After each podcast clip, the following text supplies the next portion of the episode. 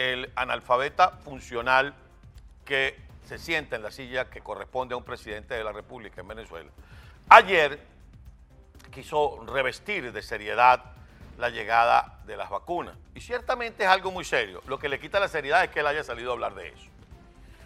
Nicolás Maduro eh, habló del tema de las vacunas, habló de la primera línea de ataque.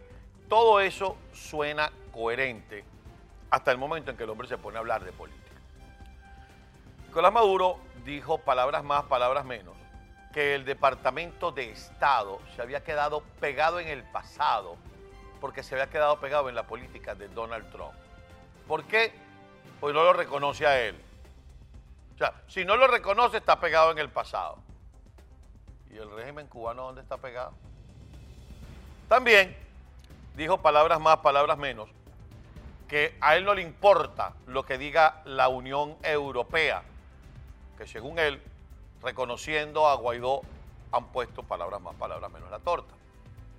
Y yo me pregunto, entonces, ¿dónde está el tema de la negociación? Porque cuando quien encabeza la línea de usurpación, nada más y nada menos que Nicolás Maduro, luego de hablar de una cosa tan importante como la vacuna, termina diciendo, termina diciendo que va a pelear con Estados Unidos porque se quedó pegado en la política trompista y que, y que no le importa lo que diga la Unión Europea, o sea, estamos abriendo muy mal la negociación. ¿Qué les quiero decir con esto, amigos? Que todos son unos incontinentes verbales. Así lo era Hugo Chávez, así lo es este falso imitador de ya la mala personalidad que era la de Hugo Chávez. Y al final del cuento, lo que quieren es seguir llenando de enrarecimiento lo que pudiera ser una comunicación fluida para llegar a una solución política que es la que más les conviene a ellos. Porque cualquier otro tipo de solución termina con una braguita naranjada y con las espositas esas que le hacen juego con las tobilleras. El régimen venezolano no puede tener ningún tipo de credibilidad. El régimen venezolano no puede tener ningún tipo de crédito en ninguna parte. Nadie le puede creer. Usted no le puede creer a delincuentes. Y Nicolás Maduro es un delincuente. Usted no le puede creer a violadores de derechos humanos porque no tienen palabra, no tienen humanidad, no tienen sensibilidad. Por ende, si son capaces de violar derechos humanos, son mucho más capaces de mentir, de decir lo que no es cierto. Lo que no podemos perderle la vista a la pelota. Si ustedes tienen la aplicación, ustedes vieron el clip de por dónde van los tiros. Y me perdonan que sea una referencia a un clip que hemos hecho acá en el canal, pero es que es importante que entendamos lo siguiente. La entrevista realizada ayer por Leopoldo Castillo al señor Rodrigo Cabeza, quien fuera ministro de Finanzas de los principios del gobierno de Hugo Chávez, revela primero que hay un importante grupo de la llamada izquierda que marcó distancia con estos malandros desde hace rato. Entre otras cosas, porque esto no es un gobierno de izquierda, eso es un gobierno de criminales, eso es un régimen narcodictador y terrorista.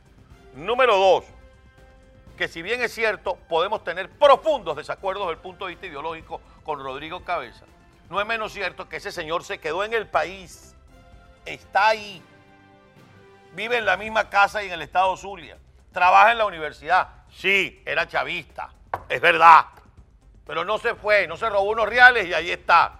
Incluso hay quienes nos afirman que maneja el mismo carro, después de 20 años de gobierno chavista. ¿Qué quiero significar con todo esto? Que a pesar de eso, estos narcos están unidos.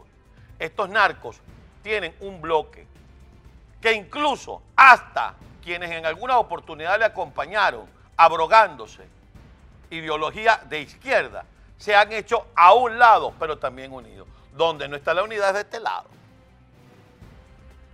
Y la mejor manera de enfrentar esto, y lo hemos dicho hasta el cansancio, mis queridos amigos, es unido. Y no solamente unida la población, no solamente unidos los gremios, no solamente unidos en el criterio, sino tiene que haber una unidad de propósito, tiene que haber una unidad de los líderes políticos, si es que de verdad quieren llamarse líderes. Porque ¿cómo pueden ustedes presentarse a ese proceso electoral donde la mayoría quiere ir? Porque quieren preservar los espacios. Si va cada quien por su cuenta. El chavismo se los raspa Entonces, ni Nicolás Maduro es serio, ni de este lado se le está enfrentando seriamente. ¿Lo quieren así o más claro?